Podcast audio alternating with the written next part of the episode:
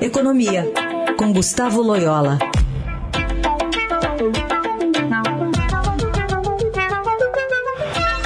Bom dia, Loyola, como vai?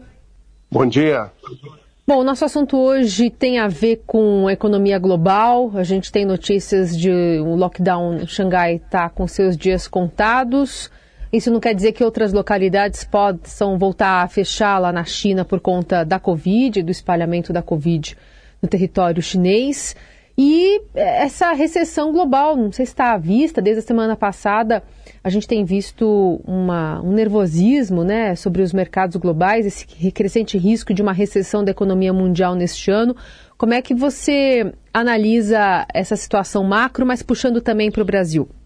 Bom, é, é, de fato, esse lockdown em Xangai e outros também que aconteceram antes, né, eles trouxeram uma, uma perda de produção importante na China, né, e, e, contribuir, e vão contribuir né, para um crescimento menor é, é, chinês e global. Né? E isso é o primeiro efeito negativo. O segundo efeito negativo é que é, isso, é, vamos dizer assim, piora o problema das, dos suprimentos das cadeias globais de produção. Né? E isso leva a uma pressão adicional é, sobre a inflação. Né?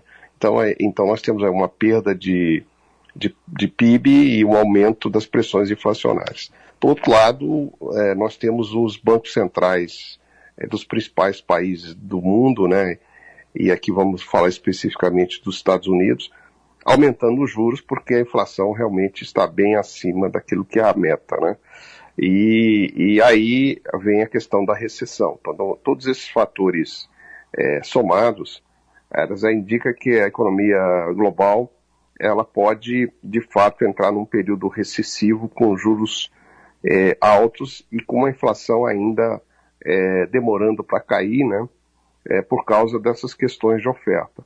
É, sem mencionar, obviamente, a questão da guerra russo-ucraniana, né, que, que tem perturbado bastante o mercado de commodities, né, seja elas é, os alimentos, né, o trigo, o girassol, etc., é, seja também a questão do, da, do petróleo e do gás. Né? Então as pressões inflacionárias continuam presentes. Quer dizer, para o Brasil, o que, que é, quais são os efeitos? Claro, tem um efeito direto do menor crescimento mundial sobre o, o Brasil, é, mas também a maior aversão ao risco e aumento dos juros é, nas economias eh, centrais, isso traz uma pressão adicional sobre uh, o real, né?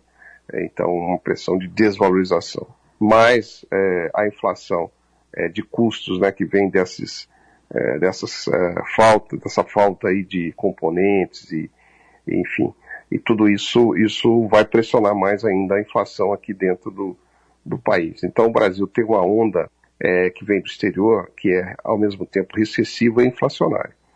Então isso, isso, isso deve levar o Banco Central do Brasil a, a ter uma postura até mais, é, é, vamos dizer assim, dura em relação à inflação.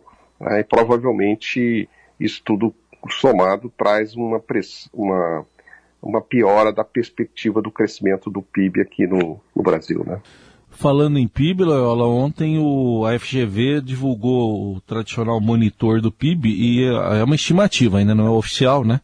Mas uhum. diz aqui a FGV um crescimento de 1,5% no primeiro trimestre e ela está apontando aí uma recuperação no setor de serviços e no consumo das famílias. Pode ter um respiro aí para a economia?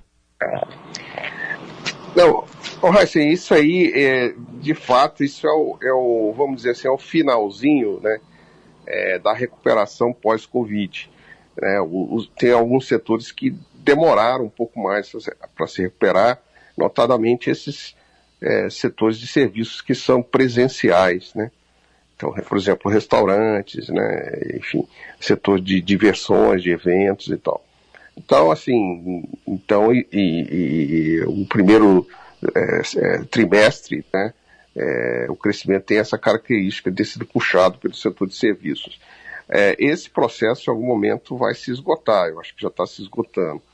Então, é, embora os resultados do primeiro é, trimestre sejam bons, né, eu acredito que é, no, no, no, segundo trimestre e, e, no resto do ano as coisas vão ser um pouco mais é, difíceis do ponto de vista de crescimento. Por outro lado, é, a política monetária do Banco Central, né, aumento de juros, ele é, começa a fazer mais efeito, né, porque existe uma, um certo atraso, uma certa defasagem nesses efeitos. Então, tudo isso somado leva a uma perspectiva de crescimento do PIB para esse ano positiva ainda, né, mas muito baixo. O crescimento aí em torno de 1% é, é, é a minha previsão, né. Muito bem, esse é o economista Gustavo Loyola, que às quartas-feiras faz essa análise, hoje também é, utilizando né, esse panorama global para olhar para o Brasil. Obrigada, Loyola. Obrigado, até a semana que vem.